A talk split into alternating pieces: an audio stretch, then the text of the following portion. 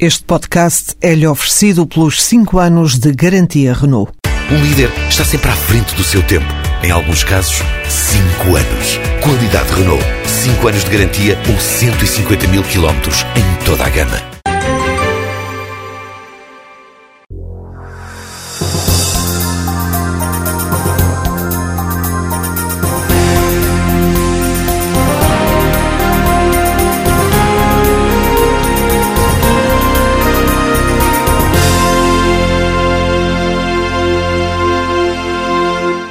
Empresário agrícola há mais de 30 anos, tem uma longa atividade associativa. Está há 19 anos na direção da CAP e há 14 na presidência. João Machado é o convidado de hoje do Gente que Conta. Bom dia.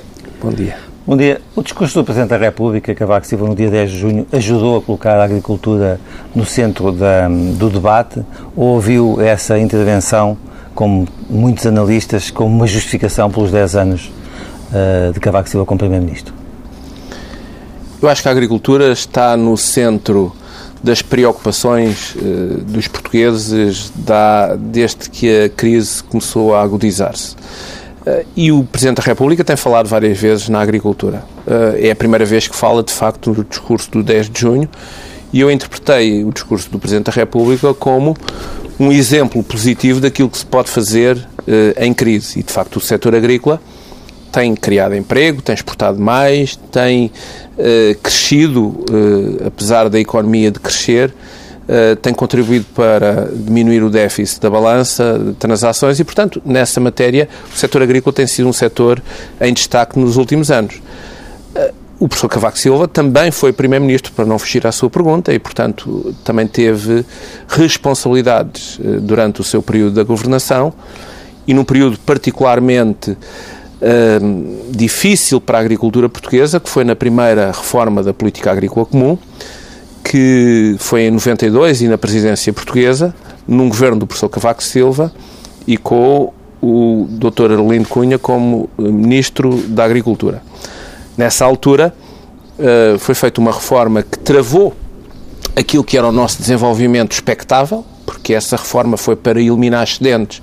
E, portanto, Portugal foi travado naquilo que eram as suas expectativas de crescimento e pouco tempo depois disso, uh, o período que tínhamos até 95, de 92 até 95 para fazermos a transição para uma uh, agricultura aberta aos outros países foi negociado pelo mesmo governo e pelo mesmo primeiro-ministro e recebeu uma verba adiantada e abriu as fronteiras mais cedo.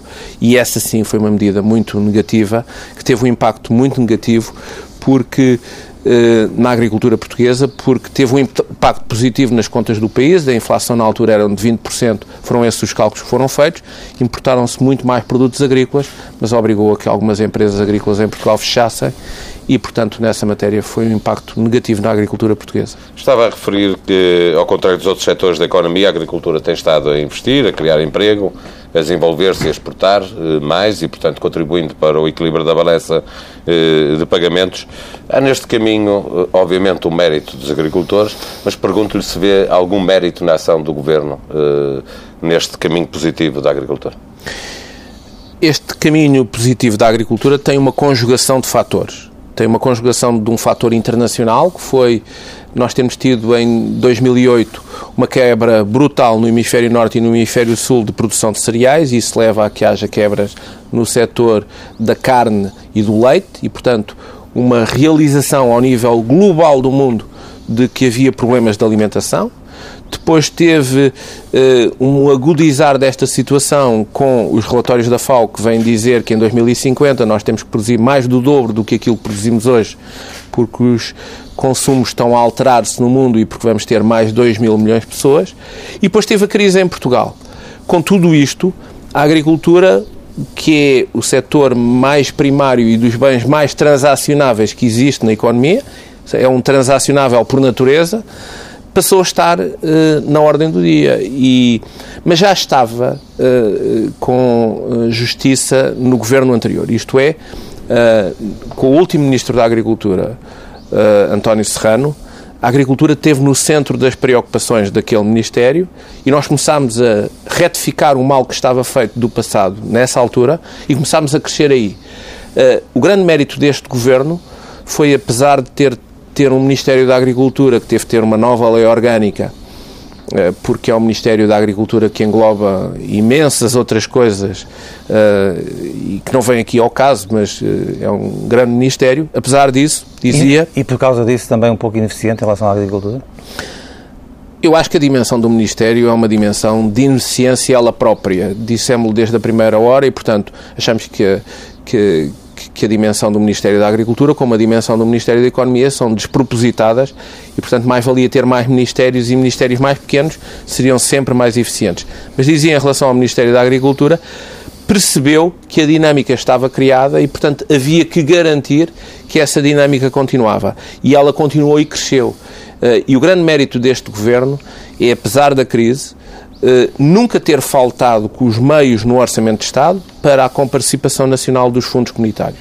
E, e é verdade que até hoje, nestes dois anos de dificuldade, o Governo sempre pôs no orçamento do Ministério da Agricultura os meios necessários para poder gastar aquilo que a Europa nos dá para investirmos na agricultura. E, e há aí uh, também alguma diferença cavada com um novo perfil de, de, agricultor?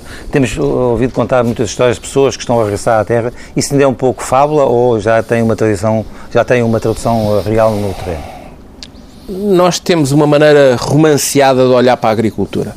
A agricultura uh, sempre teve e já tinha, uh, antes de falarmos da agricultura como falamos agora, dos últimos três ou quatro anos, já tinha empresários altamente profissionalizados e setores uh, que produzem ao mais alto nível em termos mundiais. O que acontece neste momento é que, para além desses empresários e para além dessa dinâmica toda que a agricultura tinha, há um conjunto de pessoas que não estavam na agricultura, que têm formações académicas até relevantes e que eram formações noutras áreas, estão a criar o seu próprio emprego na agricultura, ou porque tinham terras, ou porque as arrendaram, ou porque tiveram uma boa ideia. E, portanto, de facto, nós estamos a fixar, uh, no, só no último ano foram 3 mil jovens agricultores, uh, que a grande parte deles vem de outros setores com de facto formações académicas superiores eh, e portanto há um novo perfil de agricultores agora uh, estamos a falar de uns milhares contra 700 mil agricultores que existem em Portugal. Portanto, isto não muda por si só o perfil do agricultor português.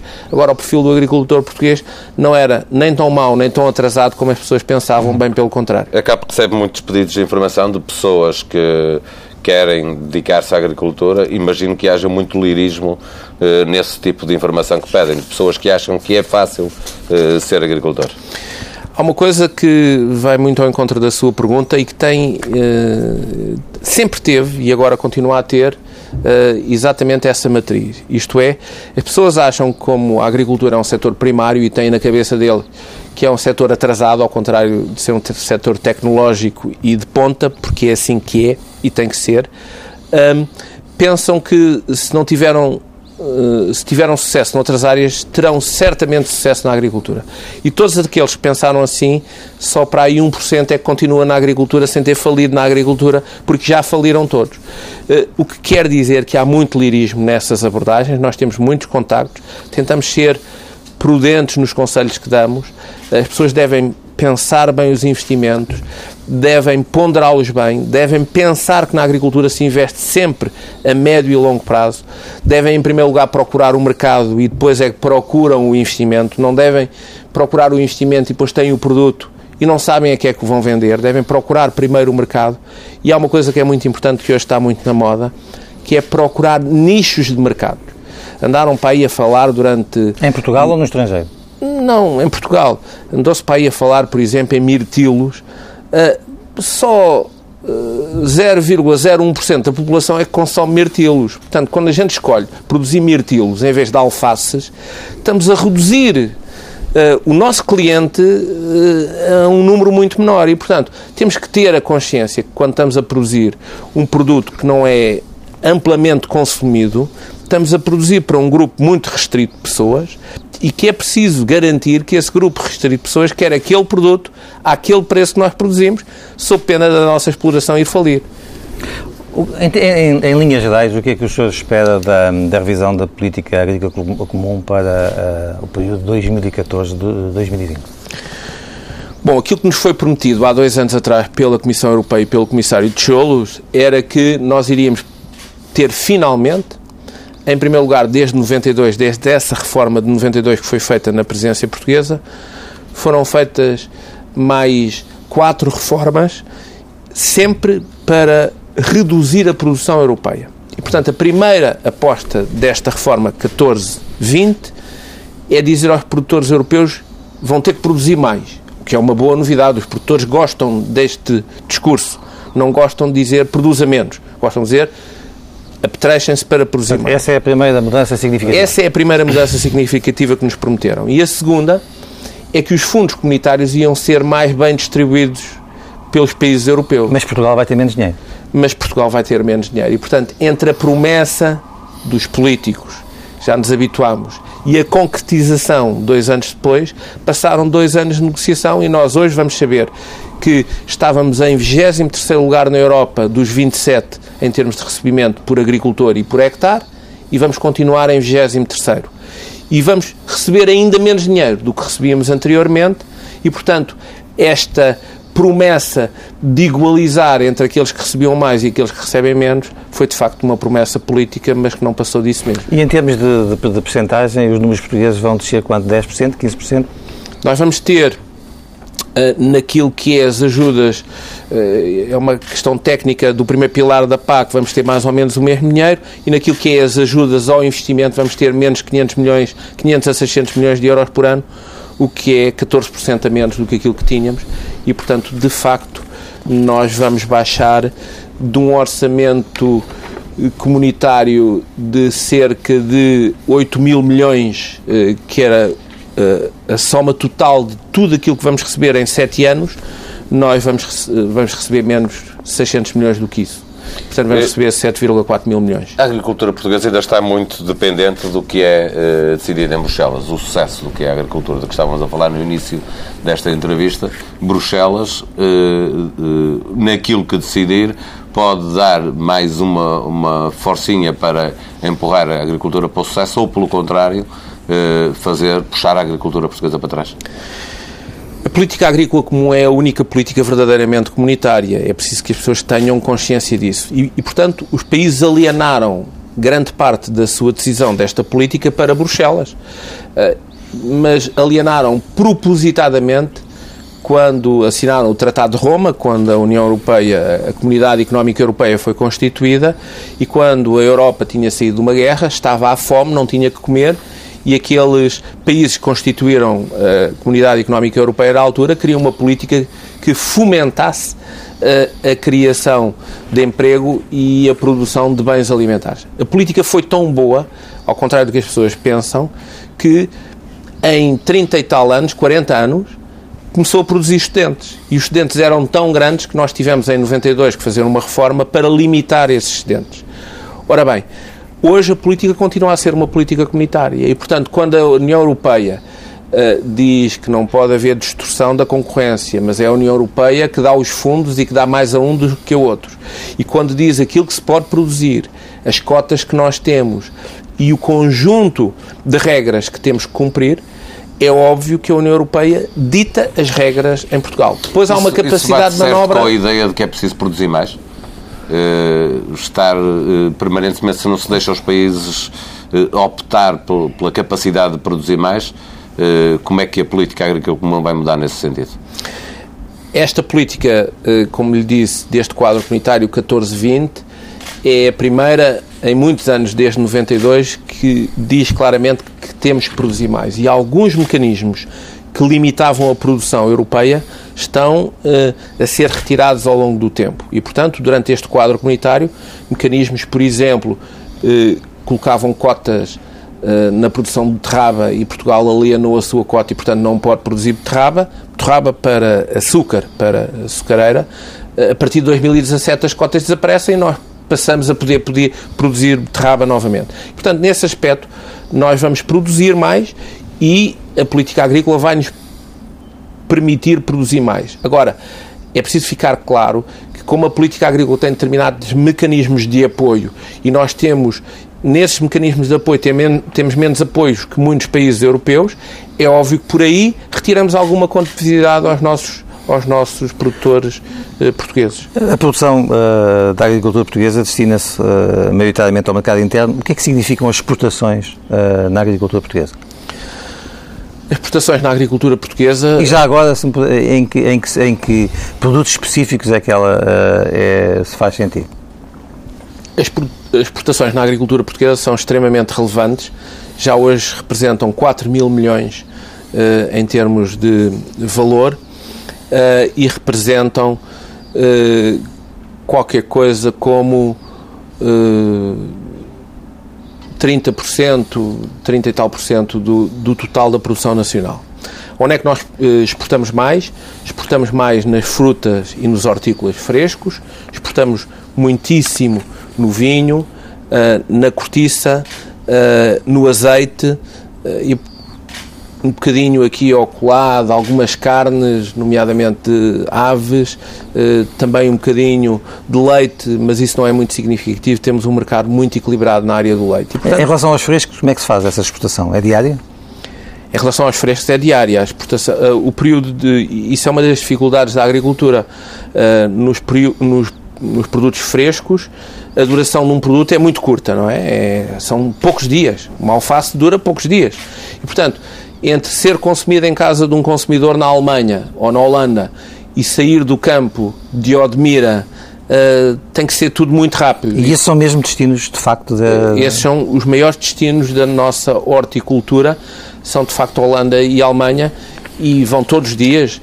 Tudo aquilo que pode ir em caminhões vai em caminhões, tudo aquilo que é hum, em que o consumo tem que ser mais rápido e que há um valor acrescentado bastante grande, vai mesmo em avião. E, portanto, nessa matéria nós fazemos uh, comboios direto da Europa Central que depois distribui por vários países ali à volta. A Holanda é uma plataforma de distribuição de flores e de hortícolas portugueses e de outros países. Uh, por toda aquela Europa do Norte nós distribuímos diariamente e, portanto, vão muitos caminhões de Portugal uh, diretos à Holanda e diretos à Alemanha, que é o nosso maior mercado. João Machado, o setor agrícola em Portugal.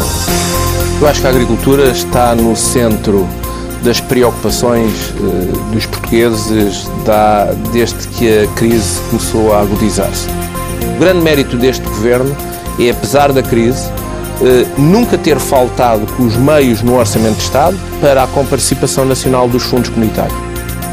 Nós temos uma maneira romanceada de olhar para a agricultura. A primeira aposta desta reforma 14-20 é dizer aos produtores europeus vão ter que produzir mais que é uma boa novidade.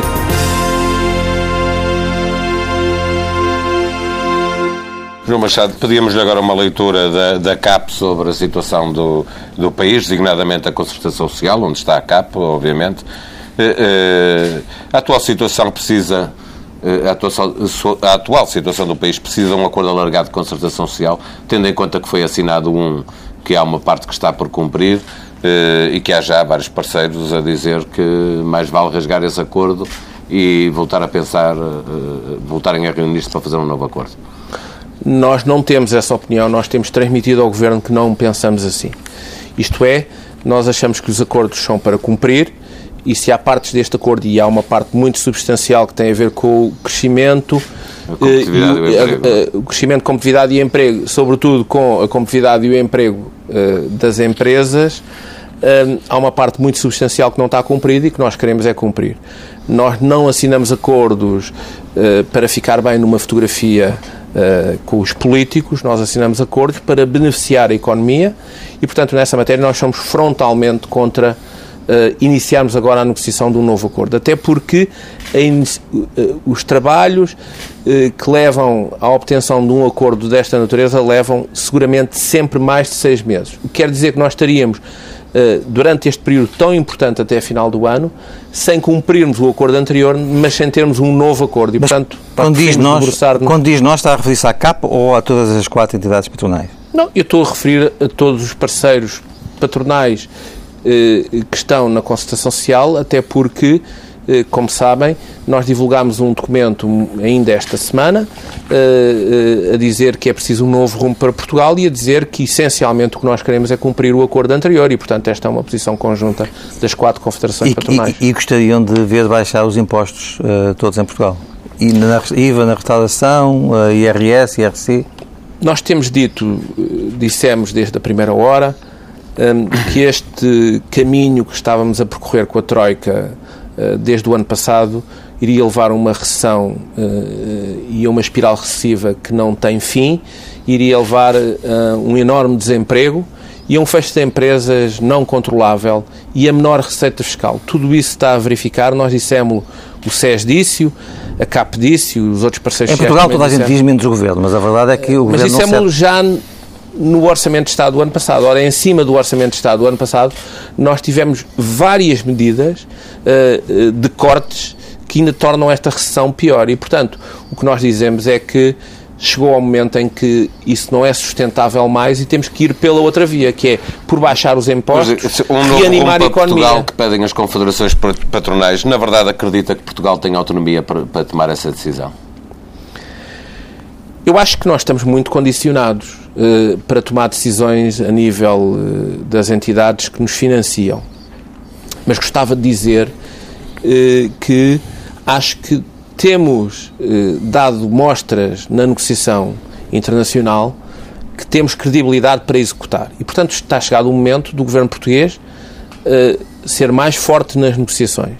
Aliás, devo dizer, tenho dito ao governo, pela minha parte, que, apesar de eu não defender Portugal se deve tornar numa nova Grécia, uh, uh, o que é facto é que a Grécia uh, já teve dois perdões de dívida, já teve vários governos, entretanto, até teve eleições e não saiu do euro, nem deixou de ser financiada. E, portanto, nessa matéria, talvez Portugal precisasse de uma negociação mais dura, dizendo chegou o momento em que nós não podemos ir mais por este caminho, temos que ir por um caminho alternativo, que é outro seguramente. E devo dizer que já não somos só nós, portugueses, e os comentadores e alguns políticos que dizem isto, porque as dissensões dentro da Troika, eh, com o FMI a dizer uma coisa e, e, os órgãos europeus a dizerem outra, que até podem levar neste momento à saída,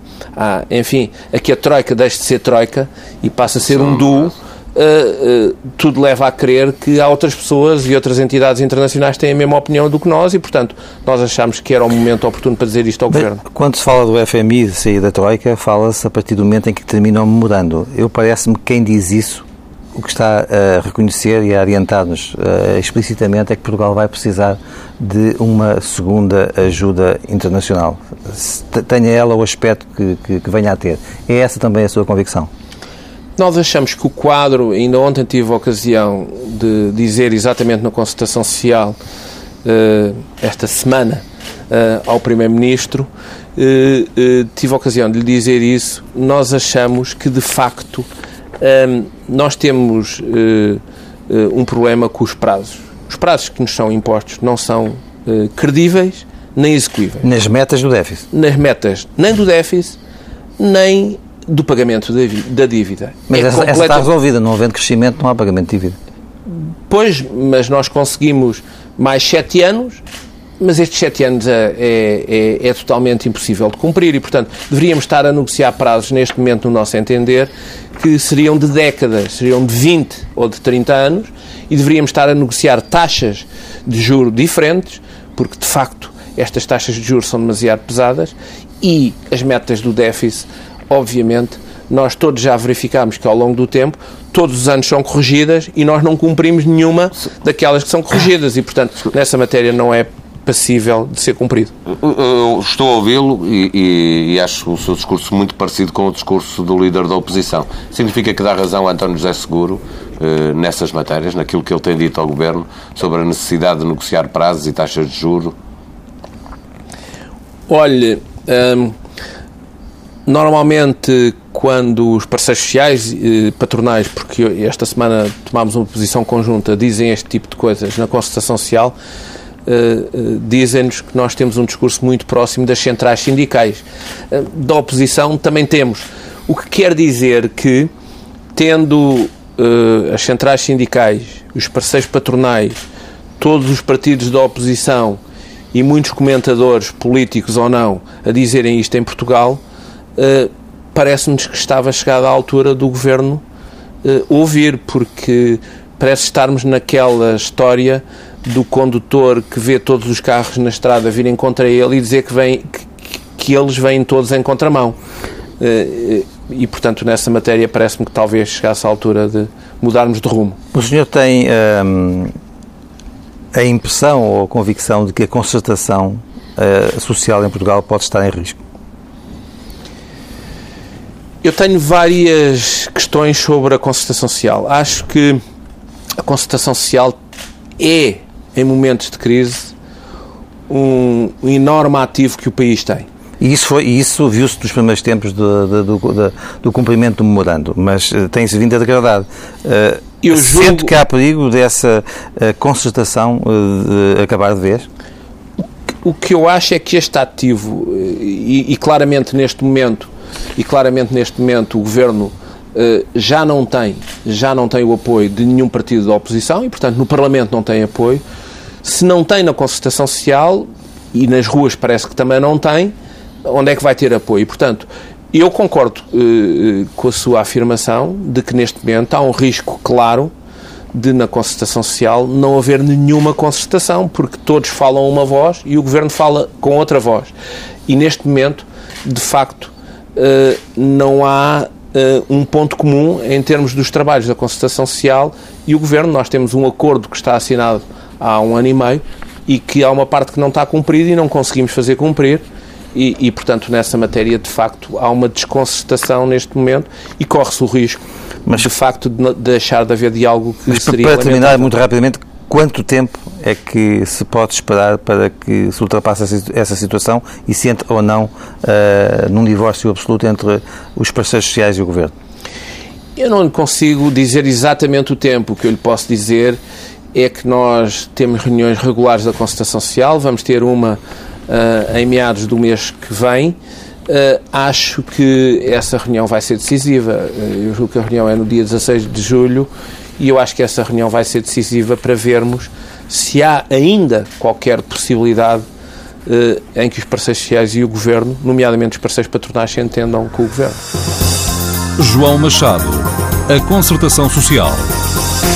Nós não assinamos acordos para ficar bem numa fotografia uh, com os políticos. Nós somos frontalmente contra uh, iniciarmos agora a negociação de um novo acordo. Está chegado o momento do governo português uh, ser mais forte nas negociações. Há um risco claro de, na concertação social, não haver nenhuma concertação, porque todos falam uma voz e o governo fala com outra voz. Lembrava que nem os partidos de oposição, nem os parceiros sociais, nem a rua eh, mostram eh, estar ao lado do governo. Pergunta que lhe faço é se o Presidente da República tem sido a base de sustentação deste governo, na sua opinião. Eu devo dizer que não consigo uh, avaliar a prestação do Presidente da República em toda a sua dimensão, porque há muito trabalho que o Presidente da República faz nos bastidores que eu não conheço. Uh, daquilo que é a parte que conheço, uh, sobretudo no ano passado, acho que o Presidente da República teve um papel fundamental, nomeadamente no acordo de concertação social que firmamos e que teve um papel fundamental. Acho uh, que neste momento, com os problemas sociais que estamos, que estamos a viver, acho que talvez uma intervenção mais ativa do Presidente da República fosse olhada pelos portugueses como mais tranquilizadora. Acho que o Presidente da República tem talvez estado demasiado silencioso e que nessa matéria hum, a avaliação que os portugueses fazem hoje da sua atuação não é uma avaliação muito positiva como se vê pelas sondagens. O Governo acabou de fazer há dois anos Uh, têm sido assinaladas algumas divergências uh, mais ou menos agudas entre o PST e o CDS. Como é que o senhor vê a estabilidade governativa? Acha que ela existe uh, ou de todo está também aí a degradar-se o clima político dentro do governo? Olha, com toda a franqueza, não é a primeira vez que eu digo, que eu falo sobre isto. Hum, eu acho que este governo hum, tem um mal de raiz, é que eh, foi um, foi um governo demasiado pequeno em termos de ministérios e, portanto, tem um, tem um problema funcional, tem um problema funcional que agora está a, ter, está a ser colmatado e vamos acrescentando secretários de Estado e assessores. Já mudaram metade, aliás. Mas que, mas que não ajuda, não ajuda ao funcionamento do governo. E depois tem um, um outro problema que, que, que, é muito notório e que toda a gente menciona, e nós trabalhamos muito com o governo, vemos no dia a dia. É que não temos um governo com uma estratégia e uma política comum. Vemos ministérios a trabalhar cada um de per si. E, portanto, é um governo de ministros e de ministérios e cada um tem uma política e cada um tem um conjunto uh, de iniciativas, certamente, uh, que pensa que são positivas, mas que no final algumas delas se atropelam umas às outras e que não têm um pensamento estratégico por trás. E, portanto, nessa matéria, de facto, acho que neste momento Uh, tinha uma grande esperança na última remodelação que foi feita, no sentido de se dar um novo elan e de que o governo tivesse finalmente uh, uma coordenação política e uma única voz, e o que se verifica é que não tem uma única voz, que não tem coordenação política e que, portanto, nessa matéria continuamos na mesma e, de facto, Mas não tinha é... essas expectativas porque uh, uh, também acreditava que os dois superministérios iam ser desmembrados em estruturas mais operacionais? Tinha a expectativa porque pensava que iria haver uma remodelação mais profunda do que aquela que houve, a última remodelação recente. Na economia e na agricultura? Também na economia e na agricultura. Achei que destes dois ministérios poderiam ser feitos, por exemplo, três e que as coisas poderiam ser uh, funcionar melhor, mas por outro lado tinha uma grande expectativa naquilo que diz respeito à, à coordenação política do governo e, e, essa coordenação saiu claramente, no meu entender, diminuída e, portanto, nessa matéria não foi atingido o objetivo. E esperava mais do ministro Miguel Poiás Maduro, que coordena a Concertação Social? Uh, não esperava mais nem menos porque não o conheço, não o conhecia antes dele ir para o governo, só de nome, uh, como académico, e, e, hoje trabalhamos com ele e, e, temos boas relações com ele. Agora, eu julgo que o ministro não consegue mudar a filosofia do governo se o chefe do governo assim eh, não entender e não lhe der poder para isso. Acha que e, o Primeiro-Ministro está demasiado centrado na questão financeira eh, e demasiado absorvido pelo diálogo que tem com o Ministro das Finanças? Acho. Acho exatamente isso que disse.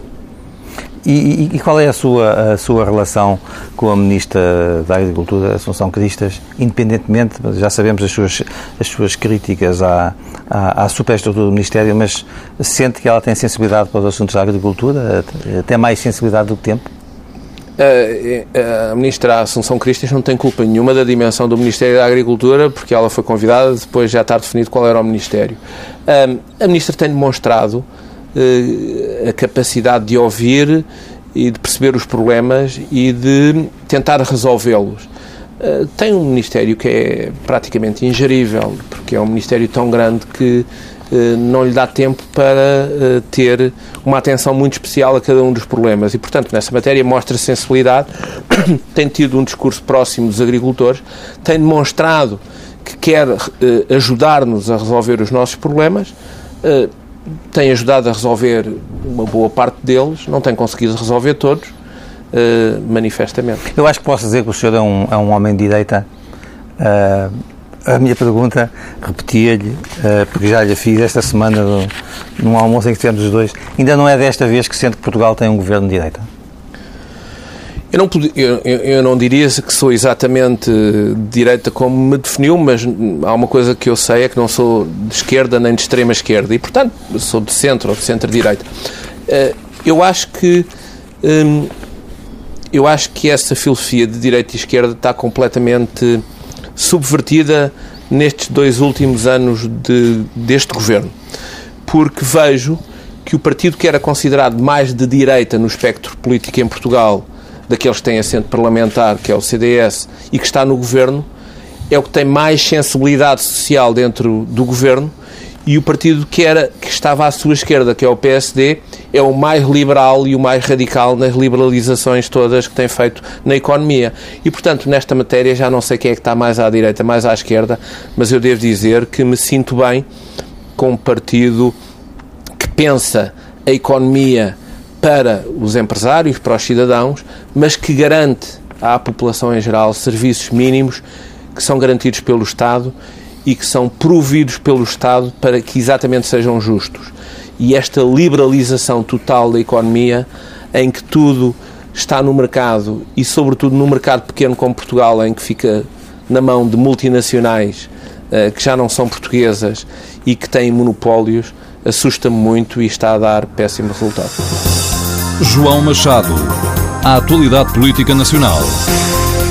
Acho que talvez uma intervenção mais ativa do Presidente da República fosse olhada pelos portugueses como mais tranquilizadora.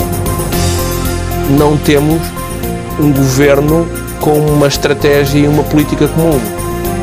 Há uma coisa que eu sei é que não sou de esquerda nem de extrema esquerda e, portanto, eu sou de centro ou de centro-direita.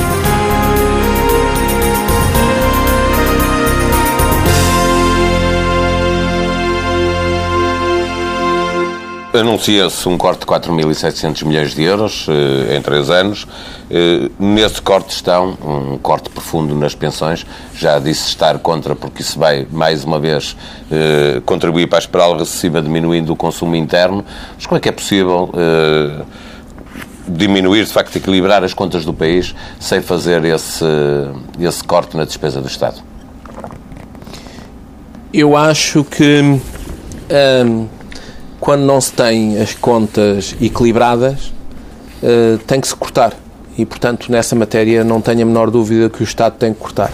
Aliás, tenho dito repetidamente noutros fóruns que um, ehm, a recessão e, que estamos a provocar no país é porque o Estado não conseguiu pôr as suas próprias contas em ordem, gastou demais e provocou na economia e nos cidadãos uma recessão porque lhes vai buscar o dinheiro que eles precisavam para eles próprios pagarem as suas dívidas. E, portanto, nesta matéria é algo que é absolutamente injusto. Uh, o que me parece é que, em primeiro lugar, nós não começámos uh, depois do memorando da Troika, não começámos por aqui, que era pôr as contas do Estado em dia. Começámos por ir buscar mais dinheiro à economia. Isso foi um erro. E mais dinheiro aos cidadãos. Foi um erro brutal. Era por aqui que devíamos ter começado. Em segundo lugar, devíamos ter começado com cortes racionais, isto é, onde é que podemos cortar, o que é que devemos cortar e depois uh, uh, como é que vamos fazer para que os serviços não colapsem. Ora, neste momento a urgência já é de tal modo por causa da recessão uh, que se vai cortar a torto e a direito sem nenhum estudo por trás e sem nenhum nexo. E isso é que eu condeno. Eu não condeno os cortes, condeno cortes cegos e, sobretudo, que vão amputar aquilo que são serviços prestados aos cidadãos e que pagam impostos para esse efeito uh, e que vão, uh, provavelmente, uh, colocar o Estado num estado de desorganização total em que nós não vamos ter muitos serviços públicos que estamos habituados a ter da maneira como temos. O senhor já nos disse que gostaria, essa é a sua visão, que acharia positivo para a economia que os impostos baixassem, não sendo talvez realista admitir que eles possam baixar todos ao mesmo tempo. Como é que olha para esta questão? Eh, o que é que seria fundamental? A mexer no IVA, no IRC, onde para melhorar a economia portuguesa? E a reanimar o mercado interno? Nós fomos muito claros quando na constatação social essa questão do IRC foi colocada, uh, tal como fomos claros na altura da TSU. Eu lembro que a CAP, nessa altura, disse que não era o momento de baixar a TSU aos empresários, correndo o risco até de defraudar expectativas dos próprios empresários agrícolas. A mesma coisa digo em relação a ao TSU, aquela TSU, aquela TSU inicial uh, do ano passado. Um, a mesma coisa dissemos do IRC. Neste momento, nós consideramos que qualquer baixa do IRC terá resultados a médio e a longo prazo. E, portanto, deve ser feito um estudo, como está a ser feito, nesse sentido. Mas seria absolutamente injusto que baixássemos o IRC às poucas empresas que pagam IRC em Portugal e são aquelas que prestam os tais serviços públicos e que têm monopólios e que ganham dinheiro em Portugal neste momento. Isto é, iríamos, a grande massa das empresas em Portugal, mais de 90% são pequenas e médias empresas que estão a perder dinheiro, mas estão a aguentar o emprego. Não pagam IRC. E, portanto, para baixar o IRC, teríamos que ir aumentar outros impostos e íamos baixar aonde? Iríamos baixar à EDP, à Portugal Telecom, aos bancos. Não me parece que seja o momento de baixar os impostos a essas grandes empresas e, portanto, nessa matéria, ou à Galp, por exemplo, e, e portanto, nessa matéria parece-me que qualquer baixa de IRC deve ser pensada seletivamente neste momento e, sobretudo, para novos investimentos e não para, para aquelas empresas que já estão a operar. E deve ser feito um plano uh, médio, longo prazo.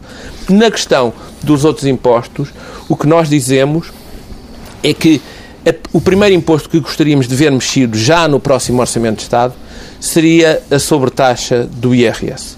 Eh, deveria ser dado um sinal claro do Governo que esta sobretaxa é algo transitório. E se não pode abolir uh, uh, a sobretaxa pela totalidade, devia abolir desde já uma parte dessa sobretaxa.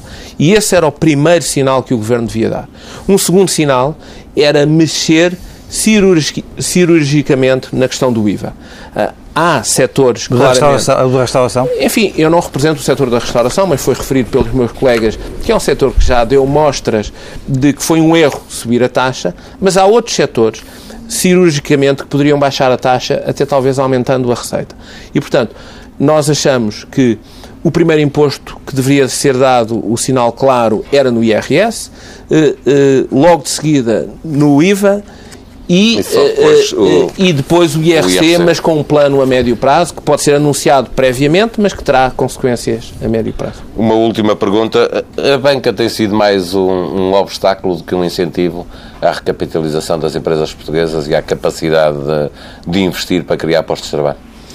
A banca tem estado, no nosso setor, muito atenta ao setor agrícola. O setor agrícola é o setor uh, da economia, não sei se sabem, que tem menos incumprimento. Os agricultores têm muita vergonha de não pagar as suas dívidas e cumprem religiosamente os pagamentos que têm à banca, portanto é o setor que tem menos incumprimento na banca eh, e é um setor que, como está a crescer, tem merecido o apoio eh, generalizado da banca. Nós queixamos-nos, neste momento, em primeiro lugar, eh, como estamos a falar de pequenos investimentos, às vezes da dificuldade que os pequenos empresários têm de cumprir todas aquelas formalidades que a banca lhes impõe, e, mas em segundo lugar, sobretudo, do custo do dinheiro. O custo do dinheiro é que é hoje proibitivo. Nós temos uh, na agricultura sempre investimentos com, uh, com de, taxas de retorno para o empresário a 10 a 20 anos. Se nós tivermos uma taxa que é normal hoje na agricultura termos de 8%, quer dizer que em 10 anos o, o, investimento quase que duplica e, portanto, isto são taxas absolutamente incomportáveis, uh, a não ser por um período muito curto de tempo. E, portanto, gostaríamos muito de ver uma intervenção clara na política também para ajudar a banca a baixar drasticamente as taxas. As taxas têm que vir para valores em que já estiveram de 2%, 3%, 4% e isso sim é suportável. Uma crítica, uma crítica que se faz às empresas portuguesas, não só do setor da agricultura, é que estão muito alavancadas na, na, nos empréstimos bancários. Não há aí uma evolução a fazer? Há. Ah, ainda ontem, eh, ainda, ainda, ainda, ainda ontem falámos sobre esta matéria uh, e, e, e, falámos também uh, como uma das prioridades. Uh, é um facto que nós, durante muitos anos em Portugal, não tivemos outro sistema senão a alavancagem bancária. bancária. nós não temos verdadeiramente, mesmo depois de todas as fusões do Estado, por exemplo, uh, um verdadeiro capital de risco em Portugal. Nós não temos capital de risco a funcionar, uh, nem temos outras formas de capitalização das empresas. Nós precisávamos dessas fórmulas uh, de capitalização das empresas, estão inscritas no Acordo de Concertação Social e é uma das medidas que não está cumprida. E, portanto, de facto, o Governo disse que iria fundir as suas capitais de risco, fundiu três ou quatro capitais de risco, mas continua a não estar disponível capital de risco para as empresas. E, portanto, nessa matéria, continuamos a ter o mesmo problema. Foram fundidas, tem um novo Conselho de Administração, tem talvez novos administradores, mas o problema não está resolvido e esse é um problema fundamental para resolver, porque nem só de crédito vivem as empresas, vivem também de capital próprio e em altura de crise é preciso arranjar sistemas para poder aportar esse capital às empresas e, nomeadamente, na agricultura. João Machado. A economia e finanças nacionais. Neste momento, a urgência já é de tal modo, por causa da recessão, eh, que se vai cortar a torto e a direito, sem nenhum estudo por trás e sem nenhum nexo. Qualquer baixa de IRC deve ser pensada seletivamente neste momento e, sobretudo, para novos investimentos e não para, para aquelas empresas que já estão a operar. Deveria ser dado um sinal claro do Governo que esta sobretaxa é algo transitório. O setor agrícola é o setor uh, da economia, não sei se sabem, que tem menos incumprimento. Os agricultores têm muita vergonha de não pagar as suas dívidas e cumprem religiosamente